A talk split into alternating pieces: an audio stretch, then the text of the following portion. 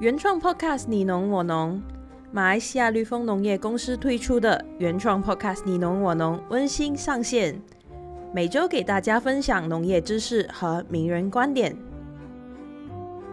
各位听众，大家好，欢迎收听今天的你侬我侬。今天让我们来比较不同肥料种类之间的养分释放的差异。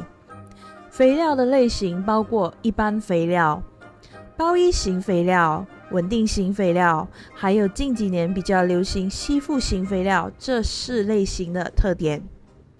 一般常规的肥料可能是单质形式、复合形态存在，一般都是熔融后进行高塔造粒，或者是单质掺混技术。包衣型的制成多了一道包裹树脂的程序。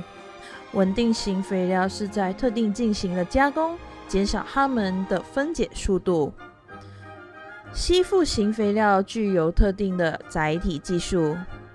包衣型肥料利用树枝来控制养分的释放，释放时间精准也比较长，但是很容易受到土壤温度的影响。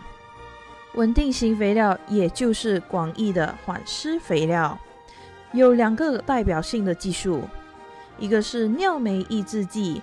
另一个是添加消化抑制剂，两者的目的都是减缓氮素在土壤中消态化的速率。常规肥料释放曲线是先急，后期快速进入停滞的对数型释放曲线，从启动到释放完毕的时间是很短。控制肥典型的释放曲线属于在 S 型曲线，也就是先慢，爬坡期长。有更长的长尾效应。稳定性肥料方面，只有在处理过的单一元素，如氮素，具有和控施肥接近的释放曲线。吸附型肥料，如近几年市场上火红的大力丸，它的释放曲线可以说是介于对数型和 S 型曲线之间。只要根系有能力吸收肥料，它就可以快速大量的提供肥料。